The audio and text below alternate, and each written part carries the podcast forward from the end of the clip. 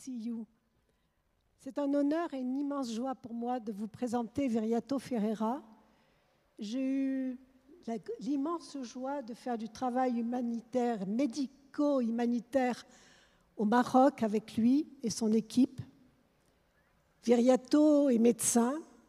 Il a été pendant des années et des années missionnaire en Afrique et ailleurs même. Il a été ensuite euh, responsable du département de la santé à la division, puis à la conférence générale.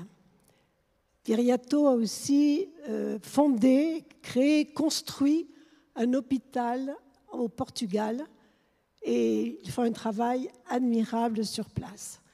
Donc, je me réjouis de l'entendre et j'espère que vous aurez du plaisir aussi à écouter ce qu'il a à nous dire. Hello, everyone.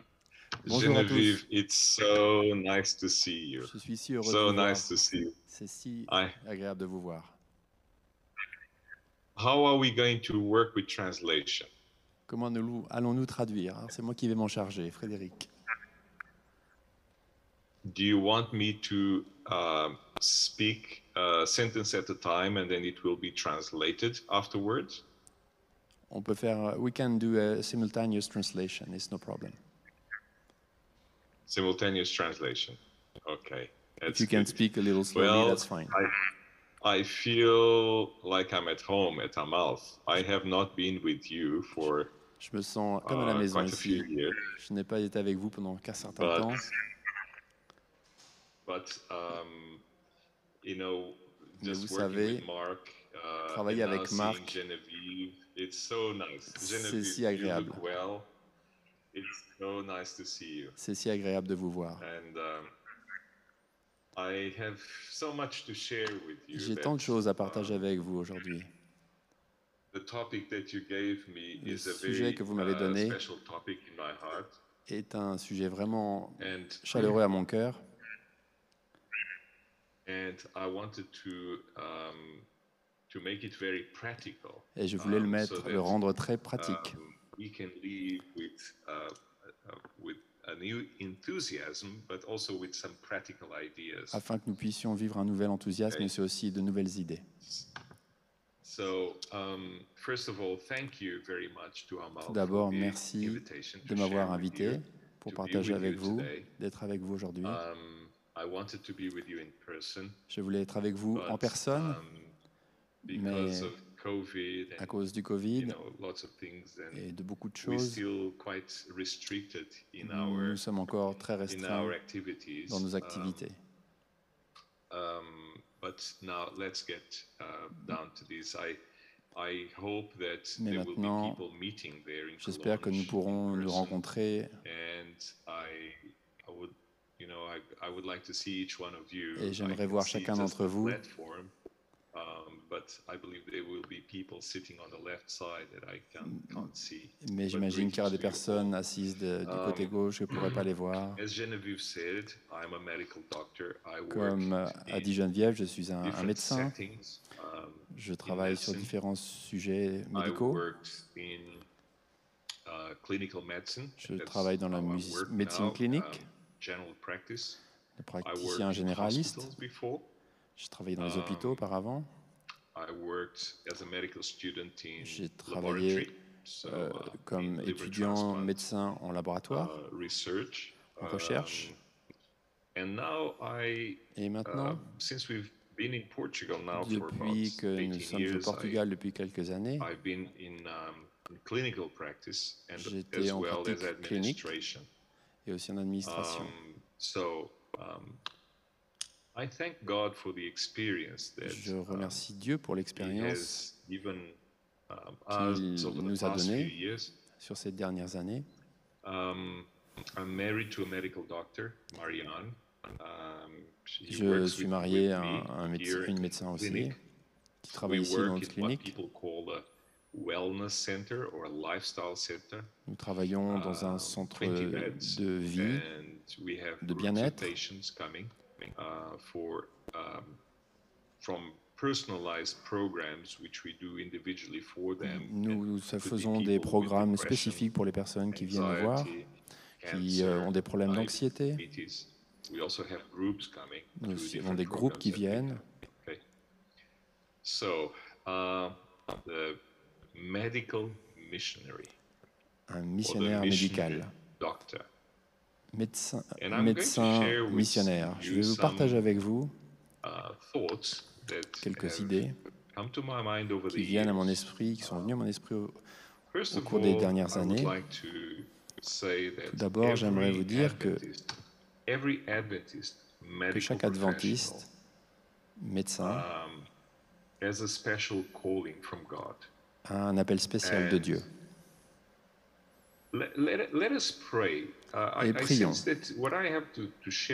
Is deep. J'ai le sentiment que ce que je and partager avec vous est profond, personal conviction, but I, c'est une conviction personnelle. ask the Lord that if it is mais j'aimerais demander au Seigneur be- beyond a personal conviction, if si it is c'est really au-delà d'une conviction uh, personnelle, a reflection of his thinking, that si c'est une réflexion de sa pensée. Father, Cher Père, we are going to be talking about you nous allons parler de toi and about us. et pas de nous. But because we talk about you, Mais Lord, parce que nous parlons de toi, we would like to nous aimerions speak that which is true parler et dire ce qui est vrai and and that which is upbuilding, et ce qui construit. Je prie que ton esprit soit proche de nous. Merci, cher. Père, au nom de Jésus. Amen. Amen. Well, when we look at Jesus, we Lorsque l'on regarde à Jésus, a perfect model Nous avons le modèle parfait of um, not just a ministry, de pas simplement a un ministère, d'une vie person. personnelle. Um, Jesus seemed to be well in Jésus every semble être très bien dans chaque situation. Il était bien avec les riches. Quand je dis il était bien, in well and he was accepted. He was ça veut dire qu'il il était accepté. Il était respecté amongst the rich, parmi les riches, amongst the poor, parmi les pauvres, more um, holy or you know parmi les plus uh, saints, you know the, the the more religious Ou les plus religieux. not so well accepted there là il était un peu moins accepté, some of them accepted him mais certains d'entre eux l'ont accepté, qui cherchaient la vérité. accepted amongst the sinners Il était accepté parmi les pécheurs. to J'aimerais utiliser l'exemple de Jésus comme un exemple pour nous aujourd'hui. Dans les in soins médicaux aujourd'hui, surtout en Europe de Ah, l'Ouest, we have a situation which Nous avons une situation qui est caractérisée par plusieurs choses. a busy uh, professional life. Premièrement, une vie professionnelle intense. Nous avons beaucoup de patients, à traiter, à soigner. nous avons beaucoup de travail. Certainement, notre environnement de travail est tel um, openly que mélanger ouvertement les sujets spirituels, les convictions spirituelles, them with our professional les mixer avec notre profession, is in some notre travail, uh, dans certains endroits, est interdit in other places Dans d'autres it's endroits, c'est découragé. and so um, the and in France uh, with a very strong. Et cela Um, se, confronte avec une tradition laïque très forte. Um, the mixing of religion Mélanger la religion um, au travail with professional skills avec les something that is compétences professionnelles usually welcome. Okay, est quelque chose qui n'est généralement pas bien accepté. but then this Pas is the bienvenu. setting. It's a setting where Mais c'est le contexte there is some a lot of resistance to mixing those two où il y a beaucoup de résistance à, and a lot of à work. faire le mix de ces deux, Okay, now, de ces deux in my éléments. observation, Dans Mark, mes observations, all of you there, in my observation, the medical doctors Les who are médecins Adventists and the medical sont students who are Adventists et and les even the étudiants nurses, médecins qui sont adventistes et therapists, même les infirmières, les nutritionneurs, all, if or at least most of them, have gone la plupart d'entre eux sont these professions entrés dans ces because professions they sense that God called them parce qu'ils to do ont that. le sentiment que Dieu les appelle à le Like a faire. minister has gone into theology, a medical doctor Comme or certains a sont allés en medical or a théologie, nurse or a nutritionist or physical Les médecins, les infirmières, les uh, a, a desire or a ressentent un calling, désir calling ou from un God to appel go de Dieu that, and they take it as a ministry as well. et ils le considèrent comme So un it's ministère not aussi. just a, a, a work; Ce it's a ce n'est pas ministry. simplement un travail, c'est un like ministère. J'aimerais uh, partager, the good news of Jesus with their patients, and they would like to ils share souhaiteraient partager la- Jésus avec leurs patients uh, the, the, the eternal help that God gives us. et partager l'aide um, éternelle if we- que so- Dieu nous aide. Que Dieu let's nous donne. bear that in the background. Gardons ça dans un, I want to comme, comme, comme premier imagine the point. life of a medical student who's an Adventist Si je prends l'exemple d'un étudiant qui est adventiste, un étudiant médecin adventiste, a minister in the area of health. He goes Et into a qui, French hospital in veut être, euh, avoir ce ministère de la santé. He goes Et il va dans une université à Paris, par exemple, to the medical wards, you know, to see patients as a et voilà, il rencontre des premiers patients. um. Il est confronté à cette situation. Par goes exemple, to see a man il va voir un homme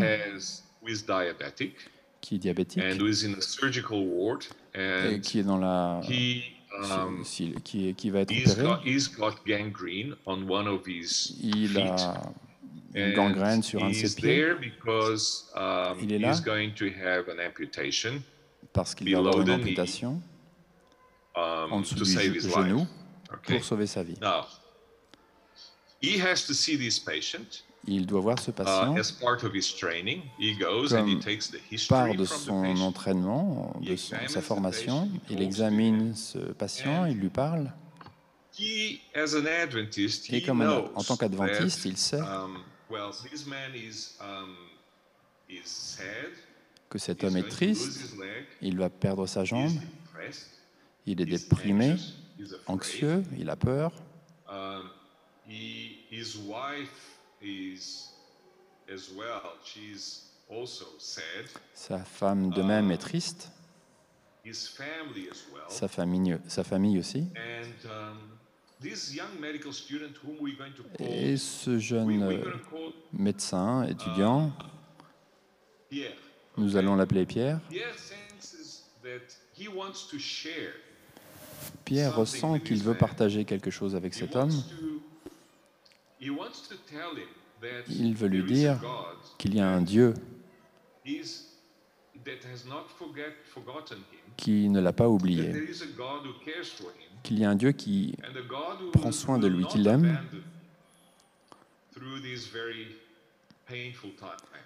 Mais cet homme va passer au travers de ce temps difficile. Mais il sent que l'environnement autour de lui n'est pas religieux du tout. En fait, um, il sent que la religion n'est pas bienvenue dans cet euh, Uh, endroit de travail. Que la religion est quelque chose de très personnel. uh, you et en tant que professionnel, vous ne pouvez pas partager cela avec votre patient. Alors il a un dilemme Il est en conflit parce qu'il veut partager, mais il sait qu'il ne devrait pas, considérant les- les- la réglementation européenne. Alors durant cette conversation, um, À un certain point, il veut demander à cet homme, Pierre veut lui demander s'il a la foi, s'il est croyant, s'il fait confiance à Dieu, s'il croit en Dieu. Mais il est en conflit parce qu'il sait, il sait qu'il va rencontrer des difficultés.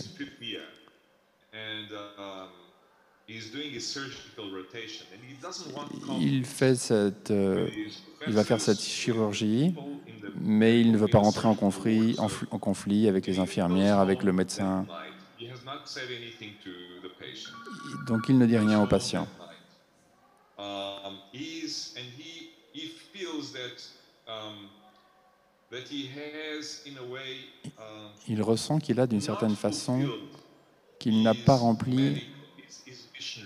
Son appel missionnaire. Et il est triste, il est frustré. Il a le sentiment qu'il n'a pas fait que ce que Dieu lui avait demandé de faire. Bon, Um,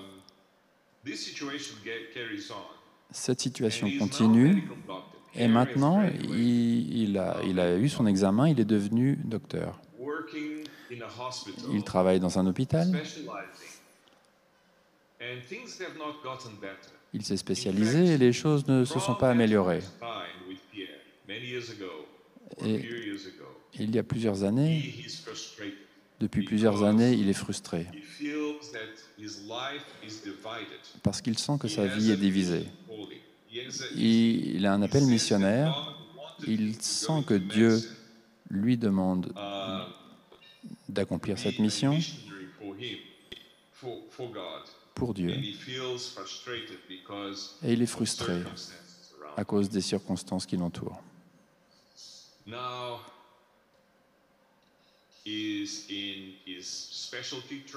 Maintenant, il est dans, dans- dans la formation de spécialiste. Il est ce qu'on appelle un- Un registeur, je ne sais pas ce que uh, un, un spécialiste. euh,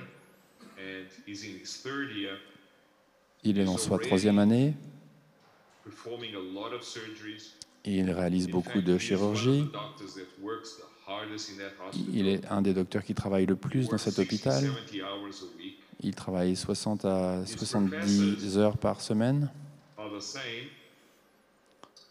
and the atmosphere in the me- in the surgical ward is the same. L'atmosphère dans, dans le, au bloc opératoire est la même. La religion n'est pas bienvenue. C'est quelque chose de très privé. Nous respectons que tu aies ta religion, mais tu la vis pour toi-même. Tu n'en parles pas aux autres. This medical, this doctor now, Ce médecin, maintenant,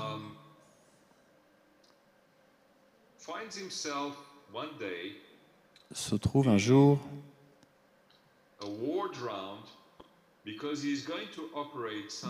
dans une, dans un- une situation difficile parce qu'il va opérer quelqu'un le lendemain. Il arrive le lundi après-midi. Il a fait donc le lundi après-midi tous les tests préliminaires, les tests sanguins, the, the chest X-ray, and tous les tests nécessaires. um, um,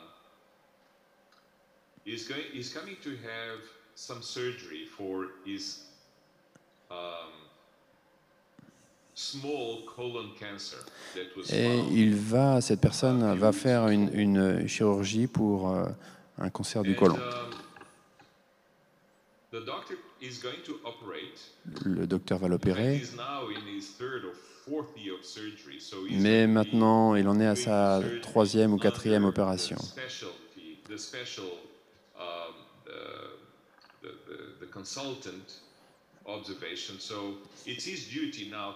Et c'est son devoir maintenant. De venir voir que ce patient a tout ce qui est nécessaire. That evening or six o'clock, Il vient le soir à see 6h, à the 18h. patient in his bed. Il vient voir le patient dans son lit. Um, this patient is a 65-year-old Ce patient a 65 ans, c'est un homme, il est marié, home. il a des enfants qui sont déjà sortis de, sa maison. Le docteur le voit.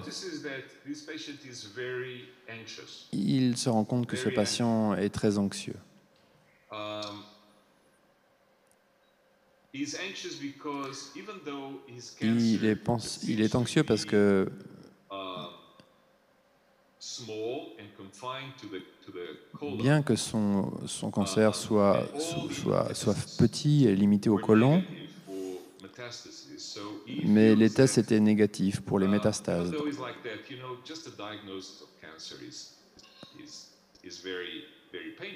Mais malgré tout cela, le cancer est très douloureux. Alors il a peur. his blood pressure is 160 over Il, il voit sa, sa- sa- sa pression sanguine qui est à 160 sur euh, 95. And this Adventist doctor Et ce docteur adventiste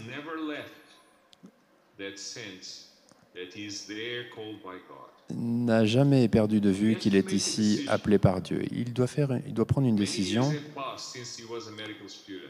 Beaucoup d'années ont passé depuis qu'il était euh, étudiant en médecine. Maintenant, il doit opérer ce patient. Comment va-t-il faire?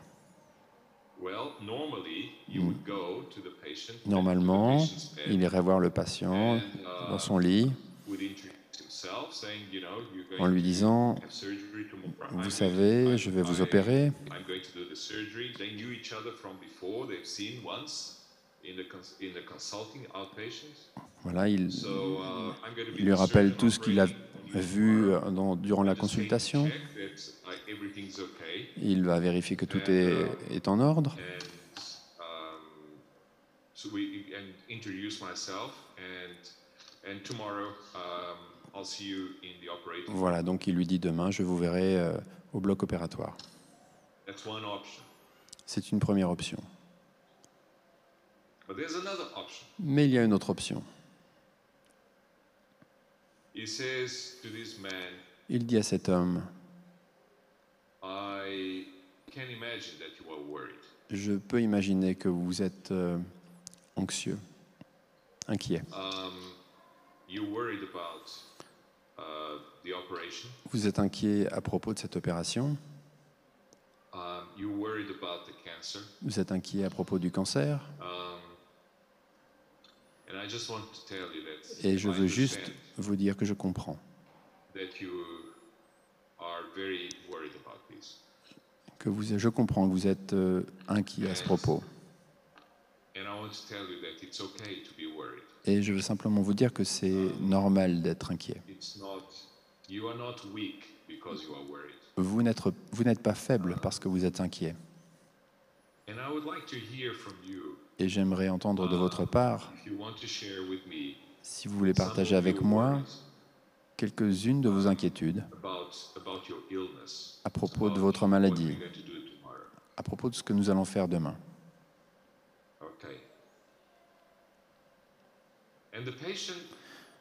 Et le patient, au début, il ne sait pas trop quoi dire. Il n'a pas l'habitude de- d'avoir en face de lui un docteur qui demande ce genre de choses.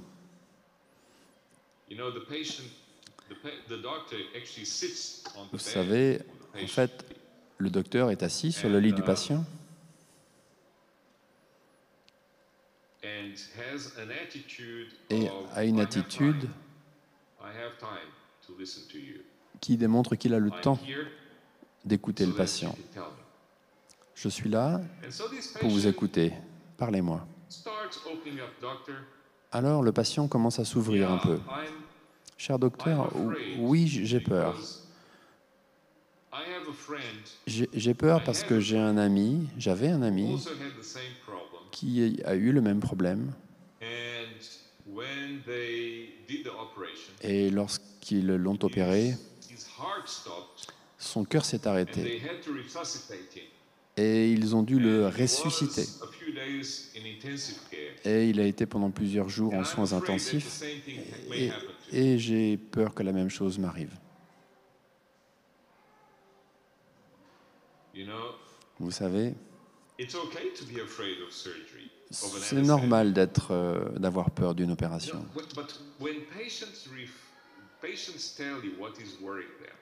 Mais lorsque les patients me disent ce qui les inquiète, c'est une porte ouverte, c'est une opportunité pour les réconforter. And you know, Mark, you've been in this situation many times. Et vous savez, Marc, vous avez été dans cette situation plusieurs fois. Je ne sais pas ce que vous faites, mais j'imagine que c'est ce que vous faites. Vous prenez du temps pour écouter, écouter les patients. Je sais que vous êtes occupé. this at 7, 8, 9 at night because Parfois, vous faites ça à 7h, 8h, 9h du soir, parce que vous êtes occupé toute la journée. Je me rappelle de Jésus lorsqu'il travaillait. Très tard le soir, chaque jour. C'est notre appel. Si nous avions voulu un travail de 9h à 17h, ce ce n'est pas ce que nous aurions fait. C'est un appel. Et je sais que nous avons une famille à la maison qui nous attend. Et ils sont un appel aussi. Vous savez, ces petits contacts, ces moments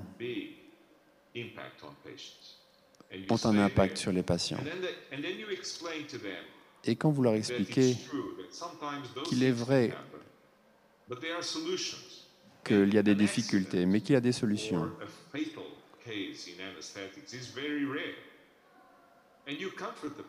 et vous réconfortez le patient.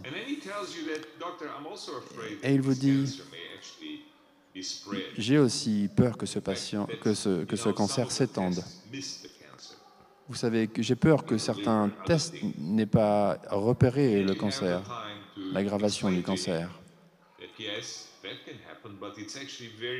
Alors le docteur lui dit, oui, ça arrive, mais c'est extrêmement improbable. Tout a été plutôt normal. Les scanners qui ont été faits ont été normaux. Um, Donc c'est vraiment extrêmement improbable. Mais nous faisons vraiment le maximum pour euh, identifier euh, les difficultés. spend 10 minutes there with this patient, Vous savez, 10, le 15 temps que vous passez, ces 10 minutes que vous passez avec le patient,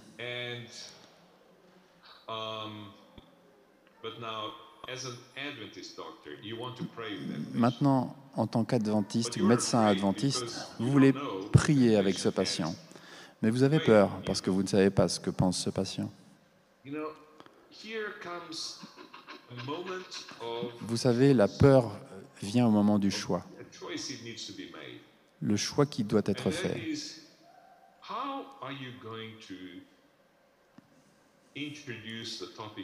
Comment allez-vous introduire le sujet de la prière? And Dans mon expérience, J'ai trouvé une question um, qui a ouvert les portes des cœurs d'athéistes, de personnes athées.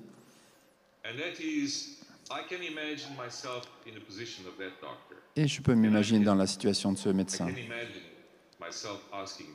Et je peux m'imaginer demander cela. Je sais que vous êtes très nerveux. C'est normal d'être nerveux. C'est un moment très important de votre vie. Um. Le cancer n'est pas une bonne maladie. Cela peut affecter une vie um, permanently, de façon permanente. Et je peux imaginer que vous êtes anxieux. C'est normal. Comment, comment gérez-vous votre anxiété, vos, vos peurs? Vous avez des amis avec lesquels vous partagez vos peurs. Vous la partagez avec votre femme. The patient tells you, "No, you know what? Mais le patient vous dit, vous savez, je n'aime pas partager vraiment avec ma femme parce qu'elle est déjà très inquiète pour moi. You will- that if I speak about this, I- J'ai peur que si je parle de cela, je, m'écri- je, je rendrai les choses pires. Now, I have a question for you. Alors maintenant, j'ai une question pour vous. La science nous dit um,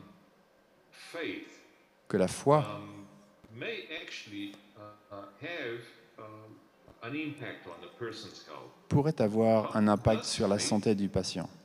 Play any role in the way you cope with this illness, Est-ce que la foi a une place dans la façon dont vous considérez les choses Cette maladie, avez-vous déjà eu cela dans, vos vies, dans votre vie? Et voici la réponse de la plupart des patients. Docteur, j'ai la foi, J'ai une foi. Très personnelle, mais je ne vais pas à l'église. Et à ce moment, je leur dis, Écoutez, je ne vous dis- demande pas si vous allez à l'église. Je vous parle uh, juste de votre euh, ce sentiment profond. um, Si vous avez la foi, est-ce que cela vous aide dans la façon dont vous gérez ce cancer?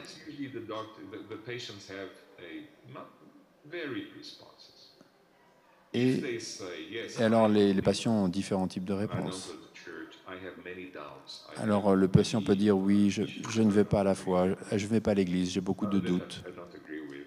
Il y a beaucoup de choses avec lesquelles je, que je n'accepte pas.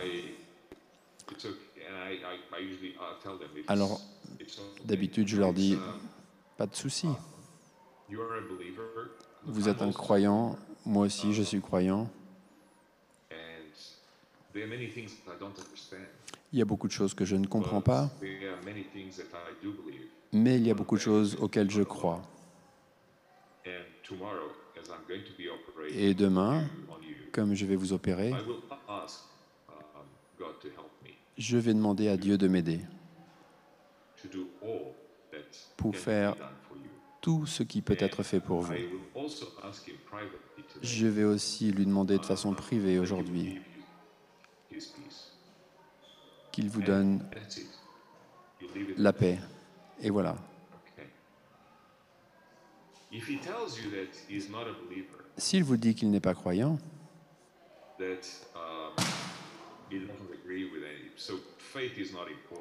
que la foi n'est pas importante, alors vous n'avez pas à lui dire que vous êtes croyant. He's Il n'y a pas de souci. Il ne not croit pas, alors la foi n'est pas importante. C'est OK. So surgery takes place. Alors, alors la, chirurgie, la chirurgie intervient, vous le voyez avant la chirurgie,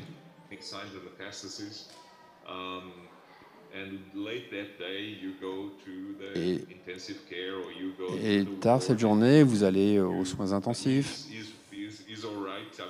Il- il- il- il va bien. walk him and he says, you know, I just want to say that, Il um, voulait juste, juste lui dire,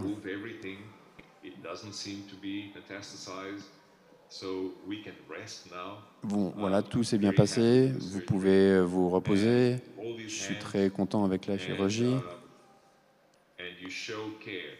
Et vous lui montrez de l'attention.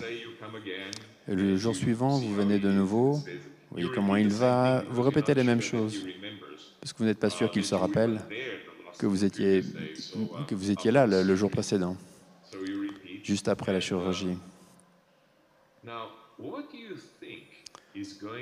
Maintenant, que pensez-vous qu'il va, que pensez-vous de l'image que le patient va avoir de vous It's an image that inspires him to trust you.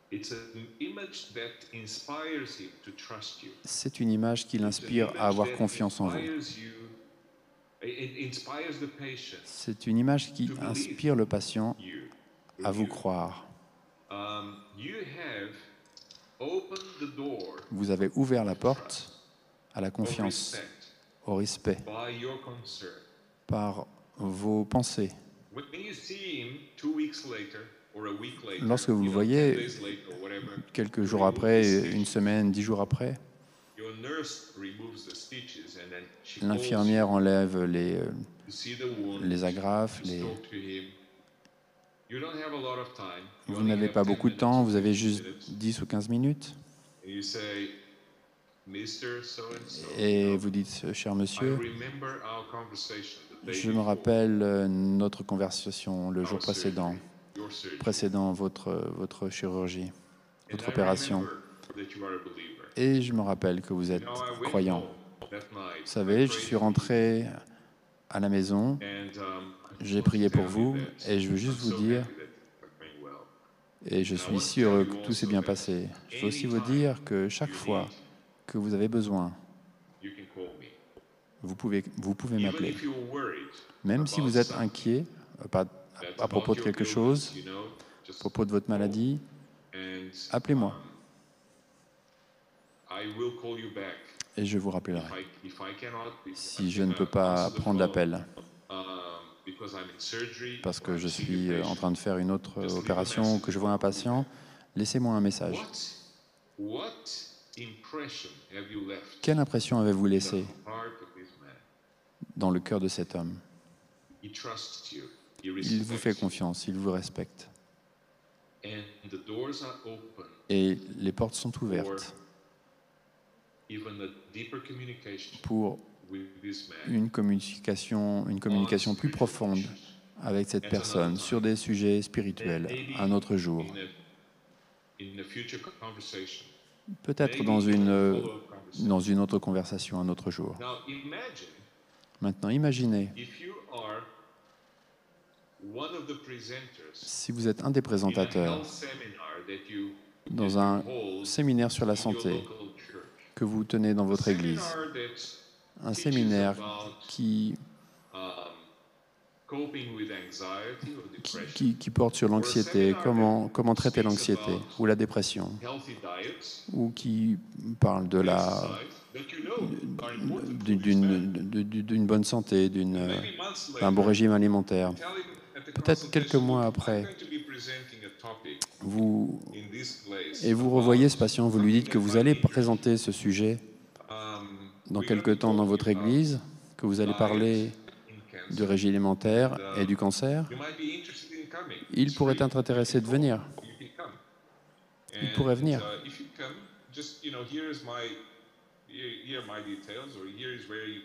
Et voilà, et vous lui dites, euh, vous lui dites voilà, vous pouvez vous, vous, vous inscrire. Vous êtes le bienvenu. Ne pensez-vous pas que cet homme va être tenté de venir?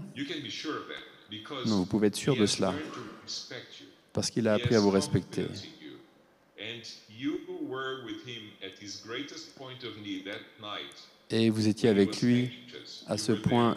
Ultime, à ce point critique euh, de sa vie. Vous étiez avec lui. Donc cela, c'est un missionnaire médical, travaillant dans un hôpital. sisters, This is 100% medical missionary work. Cela est- un travail médical à a 100%, hospital un travail missionnaire à 100%. Vous n'avez pas à être dans un hôpital Chad or Sudan or au, au Soudan, dans n'importe quel autre pays, pour être un- un missionnaire médical. Vous n'avez même pas besoin de travailler dans un hôpital missionnaire. Afin in d'être un missionnaire médical dans la lumière de Dieu.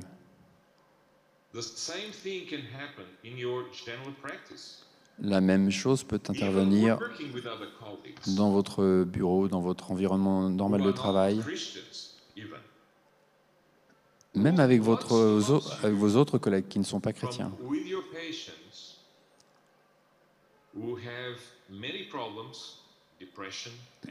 Lorsque vos patients ont beaucoup de problèmes, l'anxiété,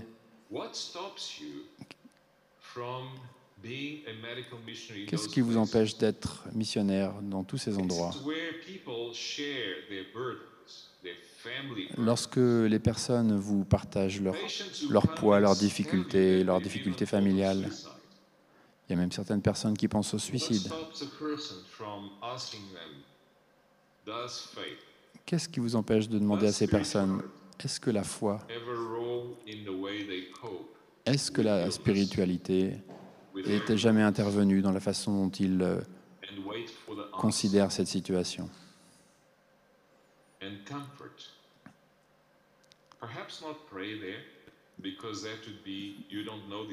Peut-être vous n'allez pas prier là-bas avec ces personnes parce que vous ne les connaissez pas assez, mais vous savez, voir comment Dieu intervient dans ces conversations. Comment ces personnes vous sont présentées? Cela, euh, consiste à être un missionnaire médical. Vous savez, il y a une chose que même les personnes les plus riches dans le monde ont besoin, c'est la paix. Et ils ressentent aussi qu'ils ont besoin d'être acceptés. Ils ont aussi besoin d'être réconfortés. Et c'est un travail que chacun d'entre nous, dans ce travail missionnaire médical, peut faire. Nos collègues ne peuvent pas nous dire qu'après 18 heures, vous ne pouvez pas aller voir vos patients à l'hôpital. C'est notre choix si nous allons les voir à 7 heures ou 8 heures du soir. Si nous sommes toujours là pour nous assurer que nos patients sont réconfortés, qu'ils ont la perception, le sentiment que le docteur est avec eux, présent. Oui, parfois nous devons trouver l'équilibre. Vous savez, quand je termine mon travail à 18 heures et que je décide de rester encore un peu pour m'occuper de mes patients, ou après cette, cette chirurgie ou avant la chirurgie, si je décide d'être là, c'est mon choix. C'est mes patients. Je ne vais pas imposer ma religion. J'ai juste partagé mon attention, mon appréciation, mon support pour eux. Je vais être là lorsqu'ils en ont besoin. Les portes du cœur s'ouvrent.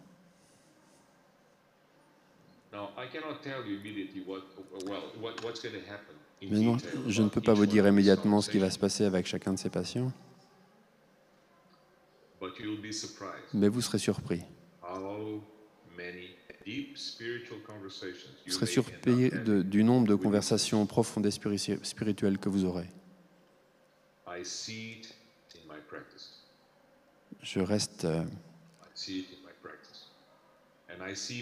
je reste avec, je suis en tant que praticien.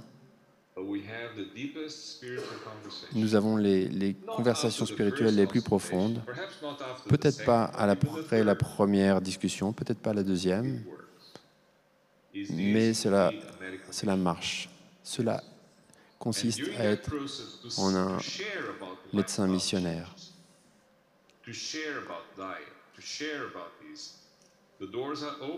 Lorsque l'on, partage tout cela, les, les portes s'ouvrent.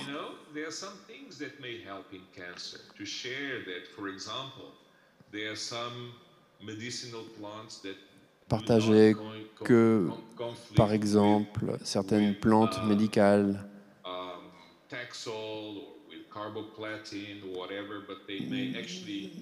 ne sont pas en conflit avec le carboplatine. Euh, vous pouvez partager tout un ensemble de choses avec vos patients, mais vous n'avez pas besoin de cela.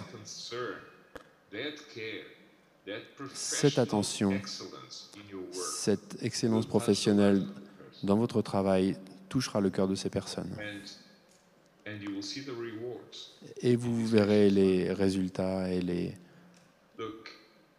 Um, J'adore parler de ce sujet parce que je vois des portes qui s'ouvrent partout.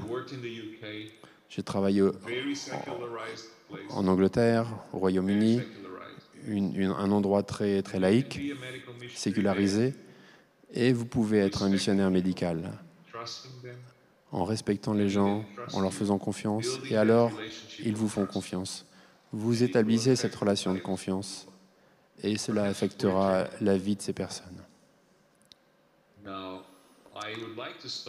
Maintenant, j'aimerais m'arrêter ici parce que j'aimerais donner l'opportunité aux personnes qui ont des questions de les poser. Peut-être que j'apprendrai de votre part Et peut-être que je peux partager d'autres expériences avec vous sur des sujets spécifiques que vous auriez. S'il y a quelqu'un dans la salle qui a des questions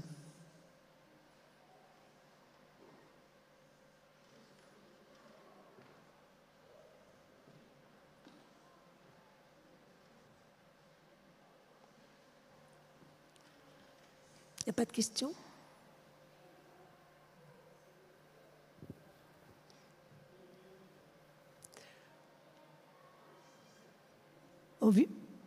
Visiblement, il n'y a pas de questions. So it looks like there are apparently no questions in the, in the room here. Alors Viriato, je tenais vraiment à te remercier. So Viriato, I really wanted to thank you. D'avoir d'être intervenu. To, to have talked to us.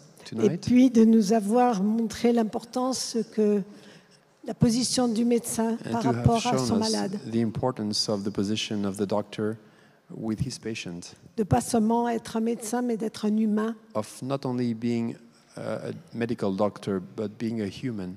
Et de ton intérêt à rapprocher euh, l'homme de l'image de Dieu. And for your interest in bringing man close to the image of God. Merci infiniment à toi. Thanks immensely to you. Et puis je me permets vite de, de saluer ton épouse. And I also uh, uh, say hi to your, to your wife, to your spouse. Et ta fille que j'aime tant, tu le sais. And your daughter that I love, you know that. Merci à, à Frédéric Julio de nous avoir euh, pris du temps pour la traduction. Merci à toi. Avec plaisir. Et puis, euh, Thank you. À bientôt, j'espère. So see you soon, I hope. Au revoir, Viriato. Goodbye, Viriato. Uh, I would like to pray with you before we go. Yes. J'aimerais prier okay? avec Ok. nous avant de partir. Ok. Father, Cher Père, as I look at Jesus, lorsque je regarde à Jésus, I see someone who's our example, je vois quelqu'un qui est notre exemple even in our secular world. dans notre monde sécularisé. Father, I know Père. that your love can fill our hearts and it can pass to Je our s- patients Je sais que ton cœur, nous ton- tu nous remplis de- d'amour et que nous pouvons le passer à nos patients. in us, reflected Et qu'ils verront dans nous, refléter en nous l'image de Dieu. Cela les amènera à penser, about who are these doctors? Who are these penser à qui sont ces docteurs, ces médecins, ces infirmiers, ces infirmières, They treat me, dans la façon dont ils me traitent. their minds, Lord, will be attracted. Et comment ils seront attirés, leurs, leurs cœurs seront attirés à se poser un certain nombre de questions. Et je prie pour que tu nous remplisses de ton esprit, like Jesus, filled with que Jesus, comme Jésus, nous soyons avec Jésus où que nous soyons et que nous reflétions Jésus. Amen. Amen. Au revoir. Goodbye. Goodbye. Goodbye.